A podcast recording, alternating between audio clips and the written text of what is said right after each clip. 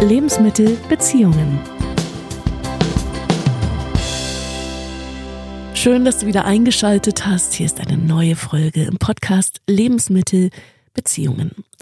Herzrasen, Zittern, Schwindel, schweißnasse Hände und Füße, Erbrechen, Durchfall, Atemnot, all das können Symptome sein, wenn Menschen an einer Angsterkrankung leiden.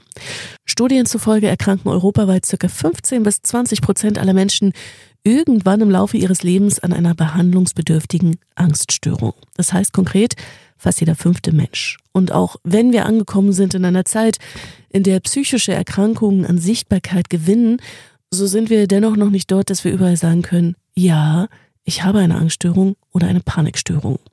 Von außen ist die nicht sichtbar, die Lebensqualität leidet jedoch massiv, wenn die Angst das Ruder übernommen hat.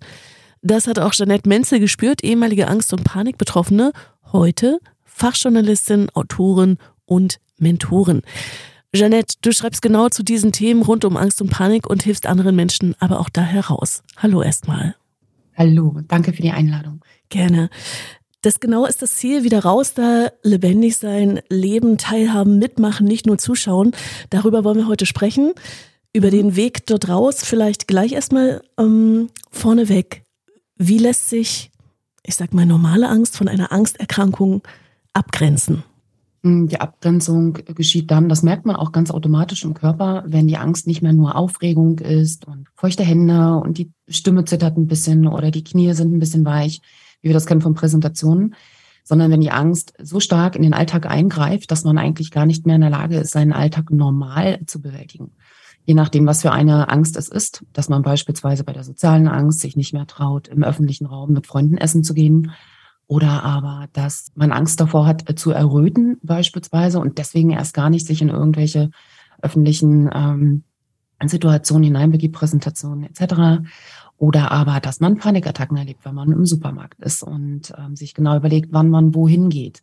Wie viele Menschen werden denn da sein? Also in dem Moment, in dem wir anfangen, unsere Gedanken so sehr im Vorfeld äh, abzuprüfen und auch wie der Körper darauf reagiert und dann unser Leben danach ausrichten, wissen wir, die Angst, die ist krankhaft geworden. Mhm. Ob das dann schon eine Störung ist, ist eine andere Frage, na, aber auf jeden Fall ist dann äh, die Angst auf jeden Fall schon mal als krankhaft einzuordnen. Nimm uns doch mal ein bisschen mit in deine Geschichte. Wann hast du gemerkt, oh, hier klopft die Angst äh, aber an, beziehungsweise sie hämmert mit voller Wucht? Ähm, mhm. Ja, wann war das und wie ist es entstanden? 2008 und witzig, ähm, das Wort hämmern war tatsächlich bei mir ausschlaggebend. Das war ein Tag ähm, im Büro wahnsinnig heißer Sommertag in Berlin. Und äh, ich war zum damaligen Zeitpunkt in einem Bürogebäude, das lag an so einer vierspurigen Hauptstraße hier bei uns in Berlin, alles nur Asphalt. Ich weiß nicht, 35, 36 Grad damals draußen. Ich komme also aus diesem klimatisierten Büro raus, ähm, wahnsinnig langer Arbeitstag, wahnsinnig stressig auch, so kollegial, meine ich, stressig gewesen, viele, viele Dinge, die da damals so bei uns abgingen. Und ich komme raus und ich trete gegen diese Wand, gegen diese Hitzewand und ähm, in dem Moment Lautstärke der Autos, äh, ich völlig fertig, hatte mich natürlich auch schlecht ernährt, wie das so ist. Alles kam irgendwie an diesem Tag zusammen. Und dann hatte ich im Kopf, deswegen sage ich, hämmern ist das richtige Wort, als würde da ein kleines Männchen sitzen und mit so einem Hammer gegen meine Schädeldecke ballern, mhm. aber so. Bruch, bruch. Und das ist mir so einen Schrecken eingejagt, logischerweise. Und dann fing mein ganzes System an zu reagieren. Das war so die allererste Panikattacke, die ich hatte. Ähm, dabei blieb es zum Glück. Das heißt, daraus wurde dann zum Glück keine Störung. Die äh, Störung kam dann erst 2010. Also die, das rollte dann wieder an. Ne? Mhm. Und ich hatte das zum damaligen Zeitpunkt ähm, gar nicht so richtig einordnen können, muss ich ganz ehrlich sagen. Also ich war jetzt nicht, dass ich mir dachte, oh, das war eine Panikattacke. Mhm, mh, mh. Und auch ein Arzt, bei dem ich war und auch eine zweite Ärztin, zu der ich gehen sollte. Meine Mutter ist Krankenschwester, die war natürlich gleich so, oh, da müssen wir mal gucken, hier zweite Meinung einholen und, und. Der Arzt meinte, es wäre irgendeine Depressionsform. Also er äh, deklarierte das damals einfach als äh, Depression. Meine Güte, hysterische Frau, die da vor ihm sitzt, mhm. gab mir irgendein Medikament. Meine Mutter war damit nicht einverstanden. Die Ärztin, bei der ich dann war, die fand, ich war einfach nur ja äh, überarbeitet und bräuchte Auszeiten und sollte wieder ein bisschen mehr Privates in mein Leben holen. Und damit war das durch. So, mhm. 2010 dann allerdings ging das wieder von vorne los. Dann dauerte es, äh, wenn ich mich richtig entsinne, acht Wochen. Acht Wochen, in denen ich wirklich ähm, Angst hatte, also Panikattacken hatte, wenn ich draußen war. Mhm. Logischerweise deswegen auch Angst vor der Angst, also so gut wie gar nicht mehr rausgegangen war zum damaligen Zeitpunkt. Und ähm, das habe ich noch irgendwie ganz gut aufgelöst bekommen. Und so ging das aber dummerweise weiter. Also so die letzte richtige Angststörung, die ich danach hatte, war 2013 und da bin ich dann auch zum Therapeuten. Mhm. Da war dann für mich wirklich klar, okay, hier ist irgendetwas in meinem System, das ist nicht mehr normal. Auch schon diese sechs Wochen oder acht Wochen ähm, waren für mich schon nicht mehr normal. Da konnte ich aber, ähm, ich sag's mal ganz blöd, weil ich mittlerweile auch in den ganzen letzten Jahren viele gehört habe, die das ähm, so machen und dann auch glauben, damit wäre es gut. Ja. Die machen da ein bisschen Entspannungstechniken. Ich habe das damals auch gemacht. Ja, ich habe also autogenes Training gelernt und es ließ sich gut damit regulieren. Aber ganz offensichtlich war die eigentliche Problematik nicht aus meinem System weg, denn ansonsten wäre es nicht noch zweimal wiedergekommen. Wir sind ja beide ehemalige Angstpatienten. Bei mir war es damals so, dass ich gedacht habe, ach, nee, das kann nicht die Psyche sein. Mhm. Das ist irgendwas Körperliches. Das heißt, ich bin von Arzt zu Arzt gerannt, weil ich, ich dachte, es muss dafür eine Erklärung geben. Ja. Mir ging es genauso, ganz mhm. genauso. Ich weiß auch noch, 2008 bei dieser Panikattacke, als ich da aus dem Büro kam, habe ich das Internet abgesucht. Mhm. Und ich habe nichts gefunden. Also damals, jetzt muss man kurz dazu sagen, wir sind heute daran gewöhnt, dieser ganzen Aufklärungsarbeit, auch die jetzt jahrelang ähm, bezüglich Depressionen und so weiter geschehen ist, dann irgendwann zogen ja dann auch so ein bisschen die Angststörungen nach oder immer mal wieder haben so Sinfluencer wie ich, äh, Mental Health Influencer wie ich, ich versucht da irgendwie eine Aufklärungsarbeit zu leisten. Hm, damals war das aber gar nicht so verbreitet und es war auch fast nirgendwo im Internet irgendetwas darüber zu finden. Bestimmte Symptome, die ich hatte, weiß ich noch, die waren nirgendwo zu finden.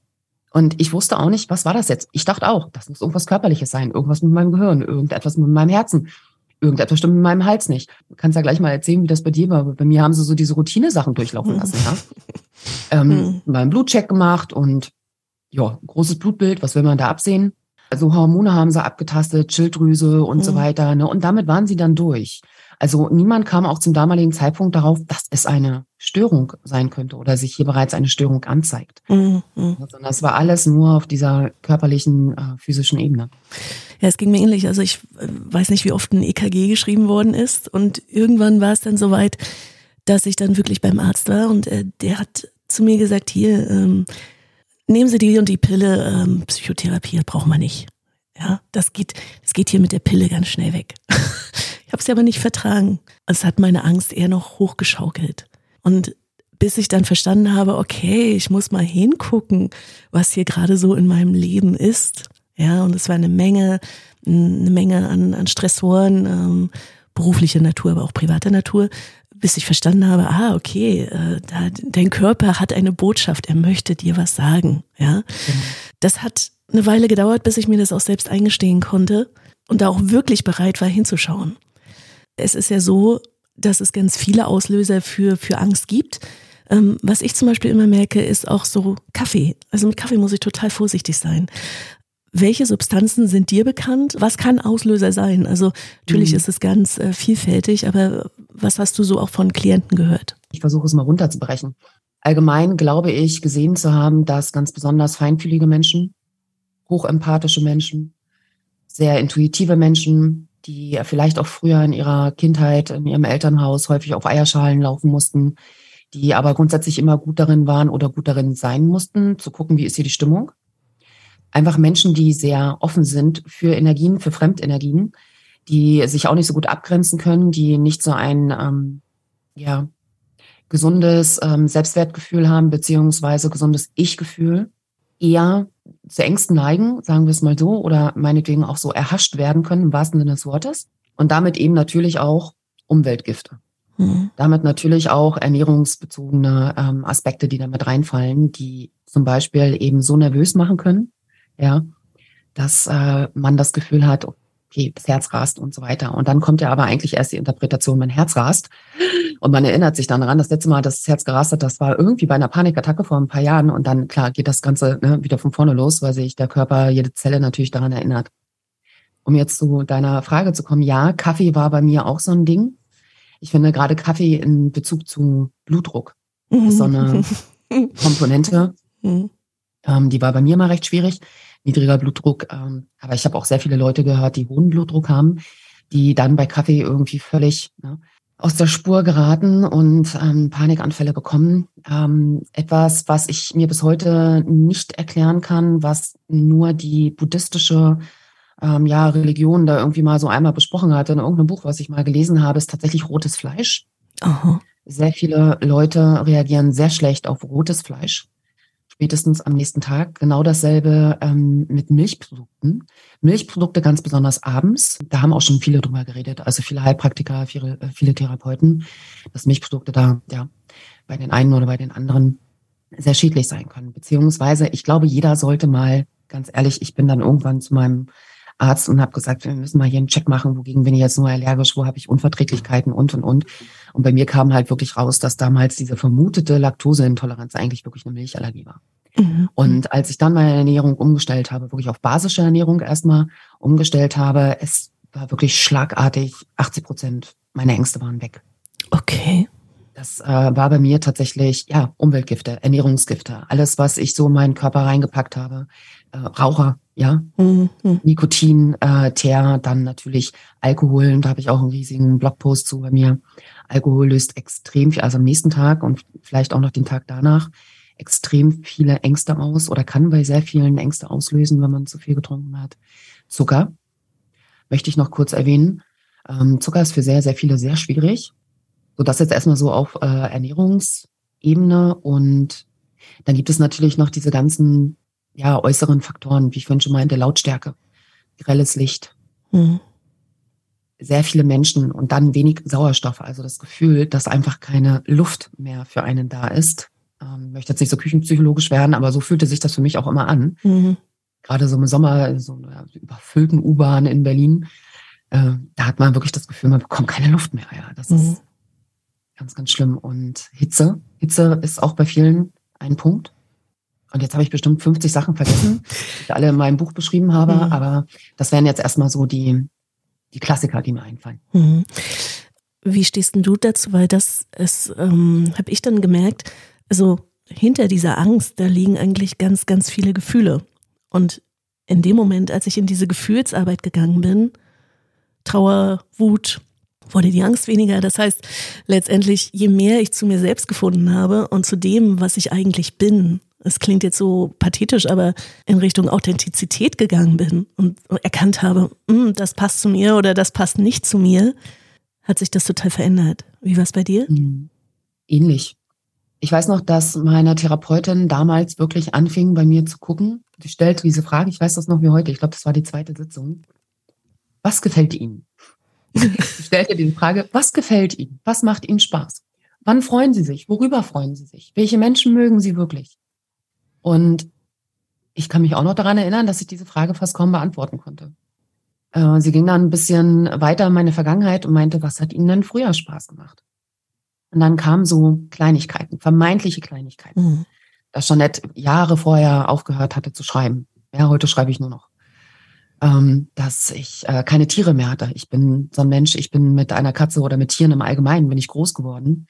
Und ich hatte keine Tiere mehr. Aber für mich ist das unfassbar wichtig. Ich brauche immer, ich bin einfach ein Mensch, ich kann nicht ohne Tiere leben.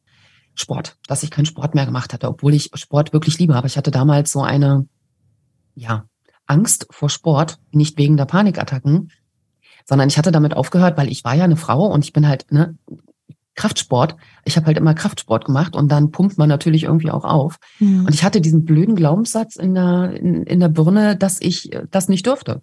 Mhm. Also solche Kleinigkeiten waren es bei mir, die dann nachher wirklich den Ausschlag gegeben haben, ja.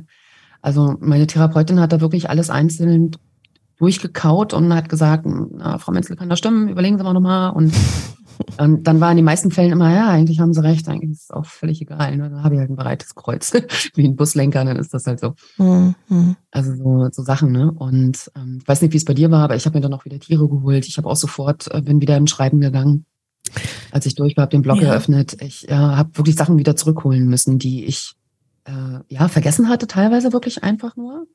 Und ansonsten war es streckenweise wirklich, dass ich dachte, so gesellschaftlich, ich müsste so und so sein, mhm. dann würde ich akzeptiert werden oder auf jeden Fall leichter akzeptiert werden. Mhm.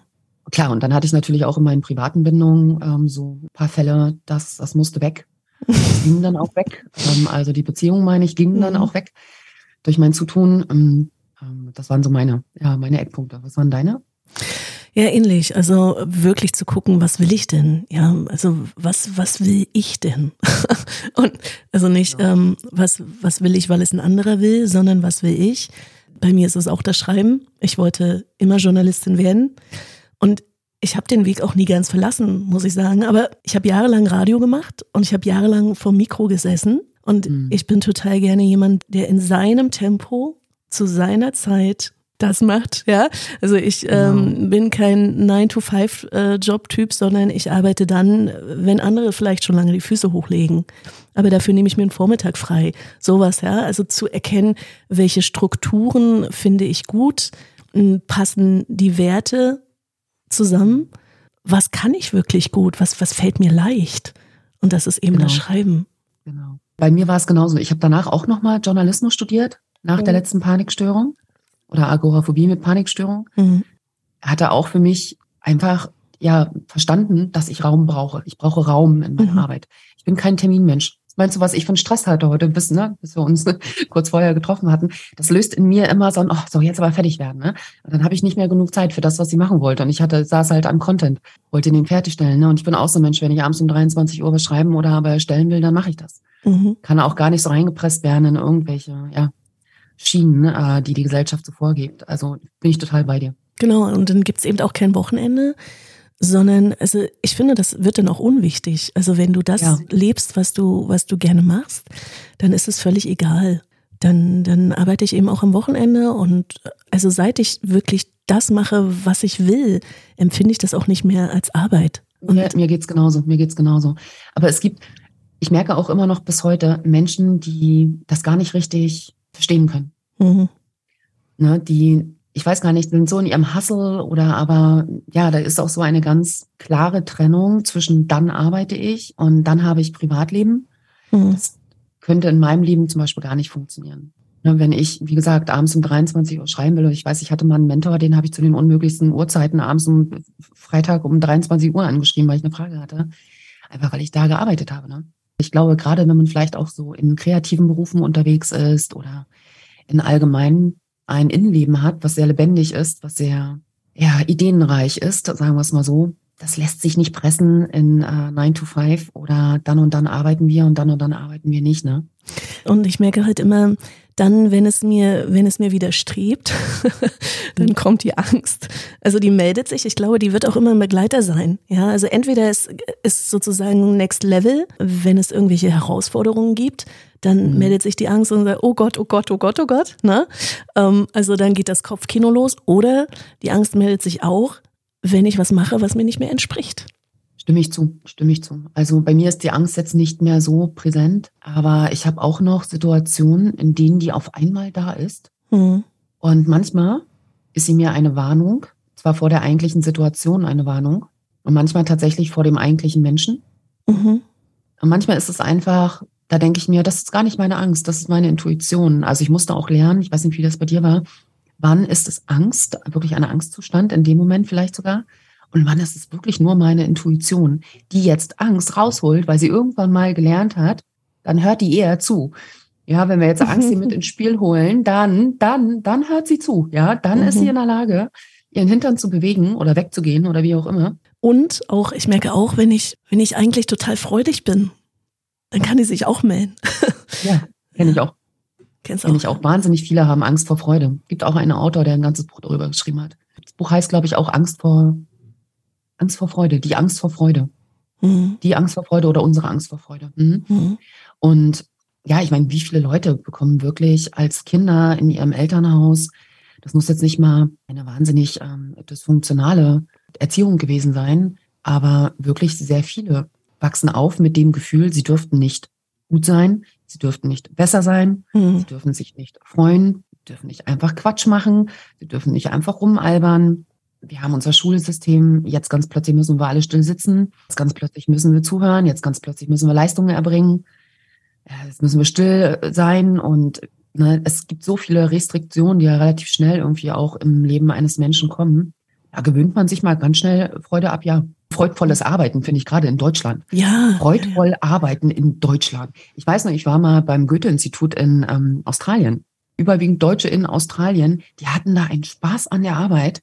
Und wenn du die Leute gefragt hast, die Deutschen wenn nicht, gefragt hast, warum die das jetzt hier so gerne mögen, warum die hier sind und nicht in Deutschland, waren in den meisten Fällen immer die Arbeitskultur. Es ist einfach diese Work Culture, die erlaubt, dass ich dann genau das machen kann, was mir jetzt gut tut mhm. und dass ich ja Spaß haben darf an meiner Arbeit und nicht dieses stringente, metrikenlastige, guck dir mal Bewerbungsausschreiben heutzutage an, also Stellensuche, die sind kilometerlang. Die sind länger als meine Landingpages. Also das ist unfassbar. ja? Dieses leistungsorientierte Abarbeiten, dieses maschinelle und ich glaube, das, also das war für mich das größte Learning meiner Angst, nämlich zu sagen, ähm, du lebst nicht mit dir. Also du, ja. ne, du bist nicht bei dir in den Momenten, wo du diese krasse Angst hast und irgendwann ist wie so ein Fässchen, was überläuft.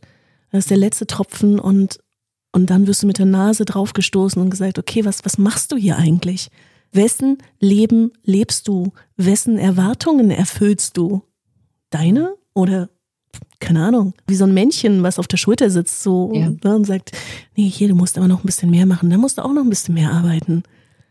Und, und Geld verdienen, das muss anstrengend sein, so, ja. Genau, genau. Ich hatte damals, ich werfe mal noch mal eine Frage mit rein, denn ich fing irgendwann damals an, für mich zu denken, okay, jetzt erfülle ich hier so viele Erwartungen von so vielen Menschen. Jeanette, setz dich mal hin. Dann habe ich mir eine Liste genommen, also einen Zettel genommen, habe eine Liste gemacht, habe diese Menschen aufgeschrieben, also Beruf, Privat und und und, familiär. Da habe ich mal gefragt, welcher dieser Menschen erfüllten eigentlich meine Erwartungen? und du wirst nicht glauben, wie unfassbar kurz diese Liste wurde. Tatsächlich, wessen Leben lebe ich? Und ist das ein Leben, was mir gefällt? Und ich stimme dir zu. Also bei mir hieß damals die Antwort oberflächlich, dachte ich, ja klar gefällt mir das. Ne? Ich habe alles, was ich, alles, was ich will. Karriere, Beziehungen, XYZ. Ähm, aber nee, war, war überhaupt nicht so. Im Endeffekt, wenn man genau hingeguckt hat, bei mir jedenfalls, stand mir gar nicht. Ja, das, das kann ich so unterschreiben. Und auch wenn das äh, im Nachhinein äh, irgendwie traurig ist, da drauf zu gucken und zu sagen, Mensch, was hast du da eigentlich gemacht? Ich, ich sage immer, letztendlich zu dem Zeitpunkt war uns das und das möglich. Mehr ging halt nicht. Ja, mhm. also mit dem Bewusstsein, was da war, war das möglich und mehr war nicht drin. Und äh, letztendlich, also ich bin jetzt fast 43, kann ich sagen, gut, kommt jetzt vielleicht, wenn ich Glück habe, nochmal so viel und ich kann es anders machen. Bei mir fing das an so mit 36. Gut, dass da diese Warnschüsse kamen, äh, mit 60 wäre blöder gewesen. So, ja. ne? Genau. Hm. Du hast ja ganz viele Bücher geschrieben zum Thema, wie gehe ich mit meiner Angst um und so weiter. Vielleicht können wir da mal einsteigen. Also für Leute, die jetzt betroffen sind und ähm, die jetzt vielleicht zuhören und sagen, ja, ist ja schön, wenn ihr sagt, äh, lebt euer authentisches Selbst. Äh, ja, wie, wie komme ich denn drauf? Und, und jetzt habe ich aber erstmal diese Angst an der Backe. Wie gehe ich jetzt konkret damit um? Welche Tools haben dir geholfen? Ich weiß, es gibt unfassbar viele, aber was sind vielleicht deine mhm. Top 5? Top 5 nenne ich, oder zumindest auf meinem Blog, nenne ich es die Umkehrmethode. Mach dir einen groben Plan darüber, wie dein Alltag aktuell aussieht. Zum Beispiel, du sitzt den ganzen Tag, du ähm, trinkst sehr viel Kaffee, du hast sehr viel sozialen Kontakt, also sehr viel Umgang mit Menschen, hast keine Liebesbeziehung beispielsweise, bist abends allein, wenn du nach Hause kommst, legst dich dann dort aufs Sofa und Netflixt. Gehst dann ins Bett und am nächsten Tag geht der Tag wieder von vorne los. Schreib dir das auf und bilde das Gegenteil davon. Weniger Menschen. Jemanden haben, mit dem du dich abends triffst. Weniger sitzen, sondern nur noch, also versuchen, so gut wie nur in Bewegung zu sein. Und sei es auch ein Schreibtisch, an dem du stehen kannst. Also wirklich die Gegenteile bilden. Umkehrmethode. Es hat mir damals total geholfen. In dem Moment, als ich nicht mehr so viel saß, als ich nicht mehr so viel drin war, es war natürlich schrecklich für mich, weil ich halt dieses Agoraphobische bei mir drin hatte. Mhm. Oder es vielleicht sogar das Hauptelement war, das wusste man zum damaligen Zeitpunkt nicht. Aber als ich draußen war und sei es auch nur mit dem Fahrrad, ne, ich, ich war in Bewegung, das tat mir unfassbar gut. Es gab mir so ein Stück Freiheit zurück. So, Top 5. Dann würde ich sagen, auf Platz 4, Ernährung. Also guck dir ganz genau mal deine Ernährung an. Und das heißt, bekommst du die Mineralien, ähm, ballerst du dich zu mit Zucker, kann das sein, dass dein System das eigentlich überhaupt nicht verträgt. Ähm, das merkst du daran, dass wenn du beispielsweise nach dem Essen immer müde wirst oder eigentlich überhaupt gar keine Kraft hast, um dich zu konzentrieren, ja, dann weißt du schon, hier stimmt irgendwas nicht. Magen-Darm-Beschwerden und, und, und. Prüfe deine Ernährung und geh wenigstens für einen gewissen Zeitraum in die basische Ernährung, sodass du da wirklich nur auf Obst und Gemüse, was du verträgst, runtergehst und auf alles, was also basenbildend ist. Top drei: Wut rauslassen. Gerade wenn der Körper nicht mehr funktioniert, entwickelt man ja so eine Wut auf sich selbst. Mhm. Und wenn man dann für sich verstanden hat, ich habe jetzt hier tatsächlich eine krankhafte Angst, dann ist das ja ganz normal, dass man erstmal anfängt, so in seinem Leben nach den Verursachern zu suchen. Das heißt, wir gehen erstmal nach, nach, nach außen und gucken erstmal, was da alles nicht stimmen kann und wer böse zu uns ist und überhaupt, ja, wen wir noch nie mochten und wen wir irgendwie ertragen müssen und wen wir mögen, wer uns nicht erträgt und, und, und. Diese Wut muss irgendwie kanalisiert werden, die muss gesund kanalisiert werden, ja. Mhm. Das heißt, das kann bedeuten beispielsweise, dass man Gesprächstechniken lernt, um sich abzugrenzen, um Nein zu sagen, um was auch immer zu tun, damit eben diese Wut nicht in einem die ganze Zeit hochkocht und man dann doch Ja sagt, obwohl man Nein sagen wollte. Das kann bedeuten, das habe ich damals gemacht, dass man anfängt zu boxen. Luftboxen, Lufttritte mit den Beinen, ähm, ins Kissen schreien, whatever, ja. Also was auch immer man braucht, diese Wut muss irgendwie gesund kanalisiert werden. Mhm. So, das wäre mein Top 3. Top 2 würde ich sagen, finde eine Entspannungstechnik, die dir hilft. Bei mir war es damals autogenes Training. Heute ist es bei mir ASMR autogenes Training hat mich wirklich in zwei Angststörungen echt gerettet. Hat mir wirklich, ich muss es so sagen, den Hintern gerettet. Autogenes Training funktioniert ja durch Suggestion. Also das Gehirn lernt also mit jeder einzelnen Übung, die man macht, dazu. Und irgendwann, weiß ich noch, in meiner, ich weiß nicht, ob es die erste oder die zweite war, war ich draußen und auf einmal sprang dieser Satz in meinem Kopf an. Meine Stirn ist kühl und klar, das weiß ich noch. Meine Stirn ist kühl und klar. Und also gleichzeitig wurden diese ganzen Erinnerungen meines Gehirns damit auch ausgelöst und das hat mich so befreit in dem Moment. Und plötzlich stehe ich da draußen völlig ähm, ja ballert und denk mir, was, du hast jetzt keine Panikattacke? Unglaublich. Unglaublich, ja. So, und Top 1, prüfe alle deine Beziehungen. prüfe alle ja. deine Beziehungen. Und zwar so radikal.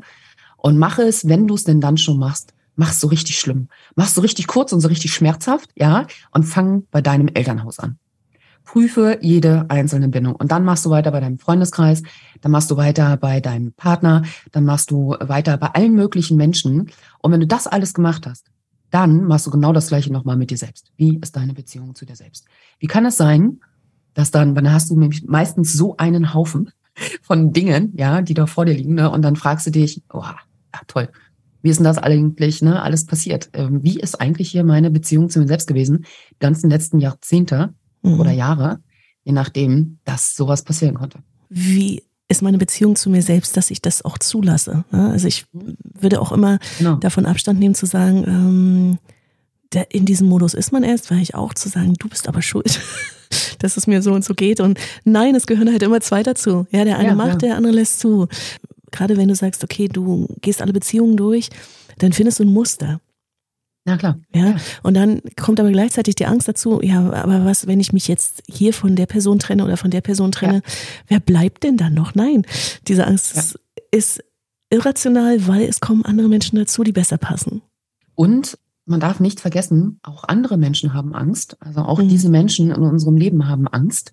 Ja. Das heißt, wenn wir da jetzt mal beispielsweise einmal ausflippen, dann kann das zwar sein, dass die einmal auch zurück ausflippen, flippt man aber zwei, dreimal aus und setzt seine Grenze nochmal. Ähm, also man muss jetzt nicht rumbrüllen oder so, ne? mhm. ne? aber mhm. hat man dann mal einmal ungewohnt für diese Menschen mhm. ein Standing und bleibt bei seiner Meinung beispielsweise oder bei dem, was man sich wünscht, dann ähm, ja, wird auch bei denen ausgelöst, ja. Und dann werden die in den meisten Fällen recht still. Ja. Dann gibt es andere Menschen, ne, die genau. sagen einfach, jo, mach mal?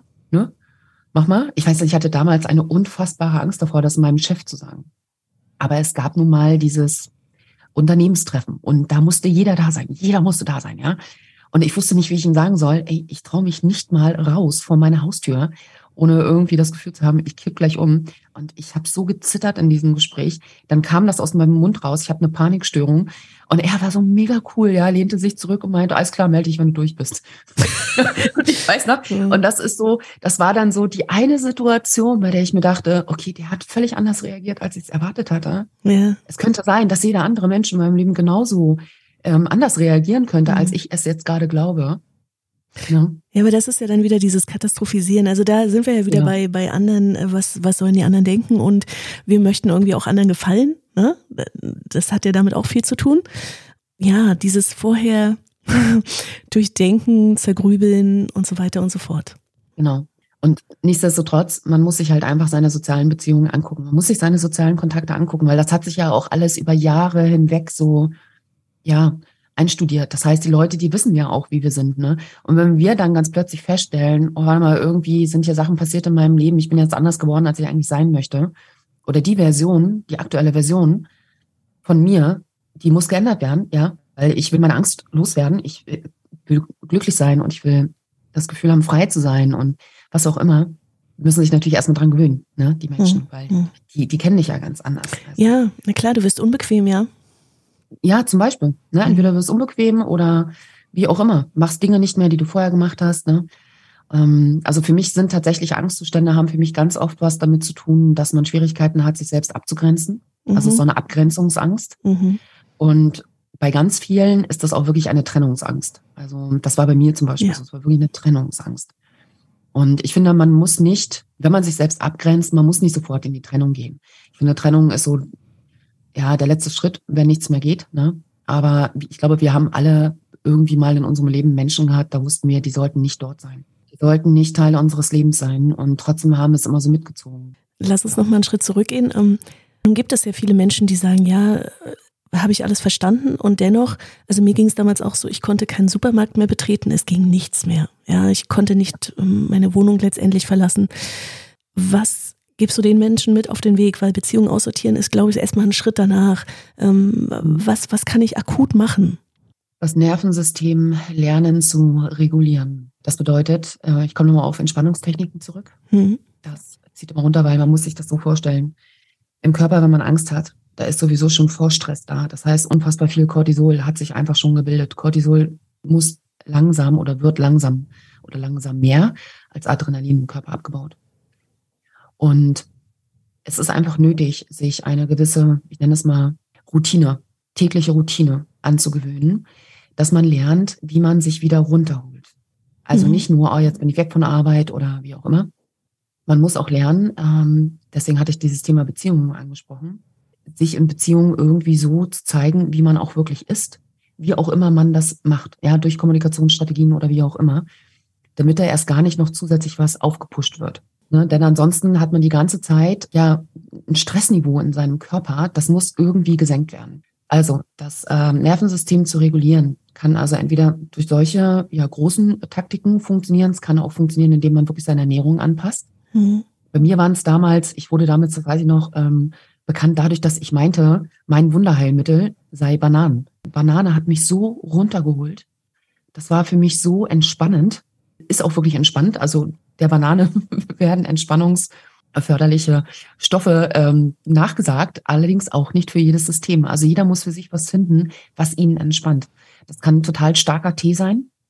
Das kann ähm, eine kurze sportliche Bewegung sein. Dazu würde ich auch raten, also wirklich, bevor man rausgeht, äh, das kann gut funktionieren, um da jetzt erstmal wirklich äh, sich so runterzuholen, dass der Körper echt ausgepowert ist, weil der Körper ist, wenn er Sport macht, also richtig, richtig Sport. Ich meine jetzt nicht, äh, was weiß ich, irgendeine Yoga-Bewegung oder so, ja, obwohl auch eine halbe Stunde Yoga total gut helfen kann. Mhm. Zum damaligen Zeitpunkt abends immer Yin-Yoga gemacht, um mich so nochmal richtig runterzuholen. Aber man muss für sich einfach lernen, seinen Alltag und die Art und Weise, wie man ja bislang jetzt seinen Alltag begangen hat, einmal in Frage zu stellen, also wirklich radikal zu prüfen und dann zu gucken, was stimmt hier nicht. Mhm. Denn auch äh, beispielsweise Schlafroutine, die muss stimmen. Ja, wenn der Körper nicht genug Schlaf bekommt. Also wenn wir jetzt so Situationen haben wie, man hat Angst einzuschlafen. Also ich hatte das früher. Immer wenn ich eingeschlafen bin oder beziehungsweise so kurz davor war, einzuschlafen, so wegzusacken, dann bin ich wieder so hochgeschreckt. Mhm. Andere mhm. Leute wachen mitten in der Nacht auf mit Panikattacken oder durch Panikattacken, je nachdem. Und das ist immer ein Zeichen dafür, dass es da etwas gibt, was im Körper reguliert werden muss. Wasser trinken statt zuckerhaltige oder wie auch immer was, koffeinhaltige Getränke äh, statt Alkohol. Wenn du wirklich merkst, nach einer Zigarette rast dein Herz und du hast schweißnasse Hände, dann rauch nicht. Also so dumme Dinge sind das. Ja? Mhm. Wenn du, ähm, wenn du merkst, dass es dich beispielsweise stresst, wenn im Sommer es total heiß ist und du musst dann quasi raus in ein überfülltes Freibad und du möchtest das nicht, dann tu es nicht. Das klingt jetzt total mhm, mhm. banal, aber es sind genau solche Dinge, die dich im Endeffekt befreien werden. Je nachdem, wo man wohnt, gibt es ja zum Glück heutzutage Mittel und Wege, äh, wie man es sich auch recht machen kann, stückweise. Das heißt, äh, wenn man jetzt in einer Großstadt wohnt oder es zumindest möglich ist, da außerhalb von Stoßzeiten beispielsweise einkaufen zu gehen, mhm. statt auf dem Samstag um 12 Uhr. Ich sag's jetzt mal so. Dann tu es. Mhm. Ja, dann schaff dir so die, äh, die Sache. Nur geh um Gottes Willen nicht in die Vermeidung. Ja, es, es, wird leider schlimmer. Das, das ist so. Mhm. Naja, viel sind so Routinen. Ne? Also für mich ist zum Beispiel so ein Ding, ich versuche wirklich jeden Tag, ich wohne hier direkt am Wald, ich versuche jeden Tag frühmorgens eine halbe Stunde in den Wald zu gehen, bevor irgendwas ja. startet. Oder ja. nachts, ich habe manchmal dieses Problem, ich glaube, das kennen auch viele, ähm, das würde ich jetzt aber noch gar nicht zur, zu, zur Angsterkrankung zählen. Ich wache auf und habe Angst, dass ich nicht wieder einschlafen kann. Ah, ja. Ja, so, und dann steigert sich das hoch und du denkst, oh, da musst du aber, also wenn du dann Termindruck hast, wird es natürlich besonders schick und dann kannst du auch nicht mehr einschlafen und mittlerweile weiß ich, okay, ich stehe auf, bei mir ist es auch entweder Banane, ich esse eine Banane und kann dann wieder einschlafen oder heute Nacht habe ich mir einen Pudding gekocht. Nachts um drei, ja. Aber ich weiß, das bringt mich dann in dem Moment wieder runter und genau. ich komme auf ein, komme in eine andere Energie und kann mich dann auch wieder, kann sagen, okay, wir haben jetzt aber immer noch drei Stunden. Punkt. Zum Schlafen. Also ich denke auch wirklich, Ballaststoffe sind für viele gut. Ne? Ich kann mir mhm. gleichzeitig vorstellen, unfassbar viele Frauen würden jetzt sagen, was, nachts um drei Pudding? Du, ich bin auch, ich habe dann halt abends Haferflocken gegessen. Das mhm. war für mich damals auch. Oder Kartoffeln. Als ich auf die basische Ernährung umgestiegen bin, weil ich mich irgendwie runterholen musste, ich habe, glaube ich, ein Kilo Kartoffeln am Tag gegessen. Ich konnte da nicht drauf achten, äh, wie viele Kohlenhydratwerte das jetzt hat. Und das war mir auch vollkommen schnurzpiepe. Ja. Ich dachte mir, okay, das ist Gewicht, das kannst du irgendwie im Nachhinein wieder verlieren, wenn du die Angst los bist. Ja, es sind solche, solche Kleinigkeiten, ne? Also, mhm. was auch immer dir hilft, um Gottes Willen, tu es. Hast du auch einen Tipp für, für Menschen, die so in Grübelschleifen stecken, die mhm. ein Problem immer wieder coin und es ja. immer wieder im Kopf durchgehen und letztendlich sich im Kreise drehen, weil es gibt dafür aktuell jetzt vielleicht in dem Moment gar keine Lösung. Die ist nicht da. Ja, so und dennoch wird es von rechts nach links geschoben und wieder zurück. Ähm, hast du da so einen Ad-Hoc-Tipp, der hilft, da auszusteigen? Ja, äh, mehrere Ad-Hoc-Tipps. Erstens, werd dir bewusst, dass du nicht ein Problem mit dem Problem hast, sondern mit der, mit, wieder mit der Reaktion der anderen oder involvierten Menschen und mit dem, was es als Konsequenz in dein Leben bringen würde. Finde also einen Plan B, C und D für diese vermeintlich schreckliche Konsequenz. Ziehe Menschen mit rein. Menschen, die dir gegenüber als Gönner, als ähm, Förderer einfach in deinem Leben sind, die oder oder Freunde, ne? Äh, die dir auch unterschiedliche Perspektiven geben können, wenn du keinen Plan B, C und D für dich ähm, jetzt erstmal im Kopf hast. So. Und eine Sache, die du alleine machen kannst, äh, stammt aus der Schreibtherapie. Schreib es auf. Wenn man eher ein Mensch ist, der ähm, ja zu Panik und zu Angst neigt, dann schreibe frei. Also keine Gedichte, nichts, was jetzt nochmal einengt, keine Kurzgeschichten, keinen Roman, der auf ähm, Amazon Platz eins ist. Ja, also nicht sowas, sondern schreib frei, wirklich Journaling, was wir heute ne, als, als Journaling kennen. Morgens erstmal, ähm, es gibt eine ja, Künstlerin eigentlich, Julia Cameron, die hat das so für sich äh, Morgenseiten genannt und mhm. hat das in einem ihrer Bücher, Der Weg des Künstlers, äh, sehr ausführlich beschrieben. Morgens wirklich die Uhr zu stellen, zwei Minuten, drei Minuten, wie auch immer, und zuzusehen, dass man mindestens eine Seite oder aber drei Seiten vollgeschrieben bekommt. Vollkommen egal, was da draufsteht. Und wenn da draufsteht, ich weiß nicht mehr, was ich schreiben soll. Du schreibst. Und du schreibst drauf, dass es dich nervt, dass du heute so viele Termine hast und, und, und. Schreibtherapeutisch wurde nachgewiesen, dass das Angst mildert. Das ist genauso wie bei Prüfungsangst. Ja, wenn du extreme Prüfungsangst hast, schreib vorher deine Ängste auf. In Studien hat sich gezeigt, fünf Prozent bis zehn Prozent bessere Ergebnisse, wenn du das gemacht hast. Mhm. Allein nur, weil sich diese Angst gelöst hat. Also auch vollkommen egal, wie gut du gelernt hast, ja. Die Ergebnisse, die sind trotzdem besser gewesen und einfach, weil die Angst ein bisschen weniger war. Eine Sache, die man abends machen kann beispielsweise, ist, dass man sich einen Block mit ans Bett nimmt und wie als würde man diese Brainstorming Mind Apps quasi für sich benutzen. Also man schreibt in, in die Mitte des Blattes meinetwegen mein Streit mit Thorsten. Dann umkreist man das. Und dann alles, was so kommt, weswegen man nicht einschlafen kann, macht man, zieht man danach wieder so als, ne? Ne, als ne, eine Mindmap ist das. Das, was du meinst. Genau, ja. Genau, aber diese, diese, diese Bubbles, die man dann da so, quasi von, hm, der, hm. von der Hauptbubble, ne? Also Unterpunkte, ja. So. Unterpunkte, danke. Hm. Genau das Wort habe ich gesucht. Hm. Aber wichtig halt, umkreisen. Also auch wieder mit dem Kreis umkreisen, weil in dem Moment, in dem man einen Kreis drum macht, ist fürs Gehirn die Sache so ein bisschen abgeschlossener als vorher. Ah, mhm. Aber es darf raus. Aufschreiben ist wirklich, ich weiß, viele schreiben ungern, aber ist wirklich eine gute Methode fürs Gehirn. Mhm. Und wenn man nicht, trotzdem nicht einschlafen kann, aufstehen, rumrennen, eine Weile in der Bude irgendwas machen und sich dann wieder ins Bett legen. Mhm.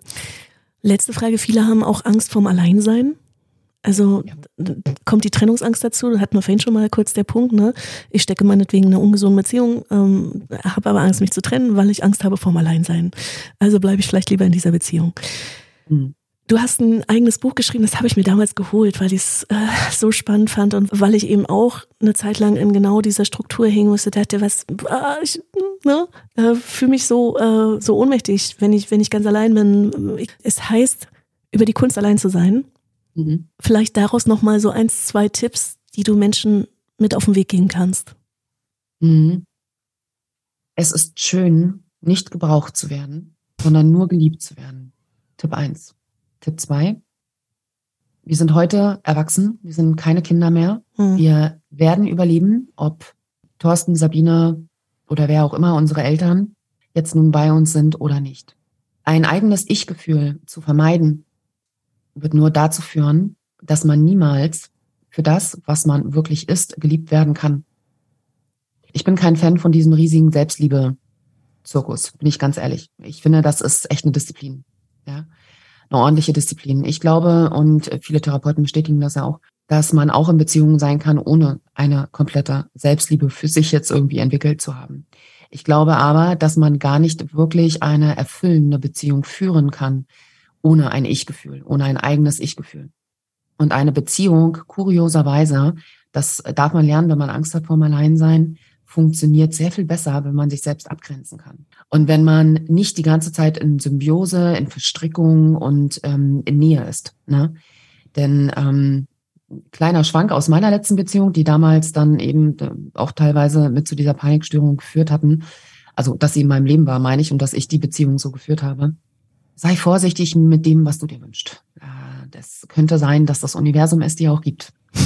Und wenn jemand dann die ganze Zeit nur bei dir ist, dann belastet das das System auch. Ein System braucht Balance. Mhm. Und Balance bedeutet nicht die ganze Zeit 100 Prozent Nähe und 100 Prozent geliebt werden. Ähm, das ist alles ein, alles ein Flow. Ja, es ist wie, sei wie das Meer. Ja, also ganz einfach, sei wie das Meer. Denn immer nur 100 Prozent oder 300 Prozent. Ich hatte mal eine, eine sehr gute Freundin, ich glaube, deren Vater pflegte immer zu sagen, nach zu fest kommt zu locker. Und das stimmt. Wenn man eine so enge Beziehung hatte oder hat, ne, dann ist es irgendwann unweigerlich soweit, dass sie plötzlich nicht mehr so eng ist. Das heißt, auch wenn man eine Beziehung hat, wird es zu Momenten kommen, in denen man dann in der Beziehung einsam ist. Das heißt, man kommt gar nicht drum herum, sich mit sich selbst zu beschäftigen, ja, oder Hobbys zu haben, ähm, andere Menschen in seinem Leben zu haben, mit denen man Zeit verbringt, damit man auch mal wieder was zu erzählen hat, damit man ein bisschen spannend bleibt für seinen Partner. Und spannend für sich selbst, ja, damit man sich selbst überhaupt noch gerne im Spiegel sieht und ein gutes Gefühl hat. Mhm. Ja, und ansonsten sind auch äh, Tür und Tore geöffnet für emotionale Abhängigkeit. Das, das ist ja, einfach so, ne? Wenn ich mich selbst nicht kenne, genau. wenn ich, wenn ich meine Werte nicht kenne, mich nicht abgrenzen kann, dieses dann bleibt eben nicht nur ein äh, Ich und Du, sondern dann gibt es eben nur noch dieses verschmolzene Wir. Und dieses verschmolzene Wir, das geht vielleicht für eine Zeit lang gut, aber irgendwann mhm. kommt der Punkt, da kippt es. Ja, naja, und äh, da sind wir ja noch gar nicht in irgendwelchen Bereichen, wie dass sich Menschen auch in Beziehungen weiterentwickeln. Mhm, richtig. Sind nicht in Bereichen mit, äh, wenn du deine Werte, Bedürfnisse, Motive mhm. und so weiter für dich gar nicht kennst, deine Grenzen nicht setzen kannst, weil du sie nicht kennst oder dich nicht traust, da sind wir ja gar nicht dabei, dass du dann Menschen anziehst, die gar nicht zu dir passen. Richtig. Mhm. Also das sind da jetzt, ne, da, da äh, kann man ja auch äh, fünf eigene Podcast-Folgen zu machen. Ja, ich äh, stimme dir zu. Mhm. Absolut. Ja, das wäre ein weiteres Thema Bindung. Bindungsangst, genau. Bindungstypen, Bindung. Mhm. Bindungsstile. Ja. Vielleicht äh, letzter Rat von dir für Menschen, die gerade so richtig tief drinstecken. Wird alles gut?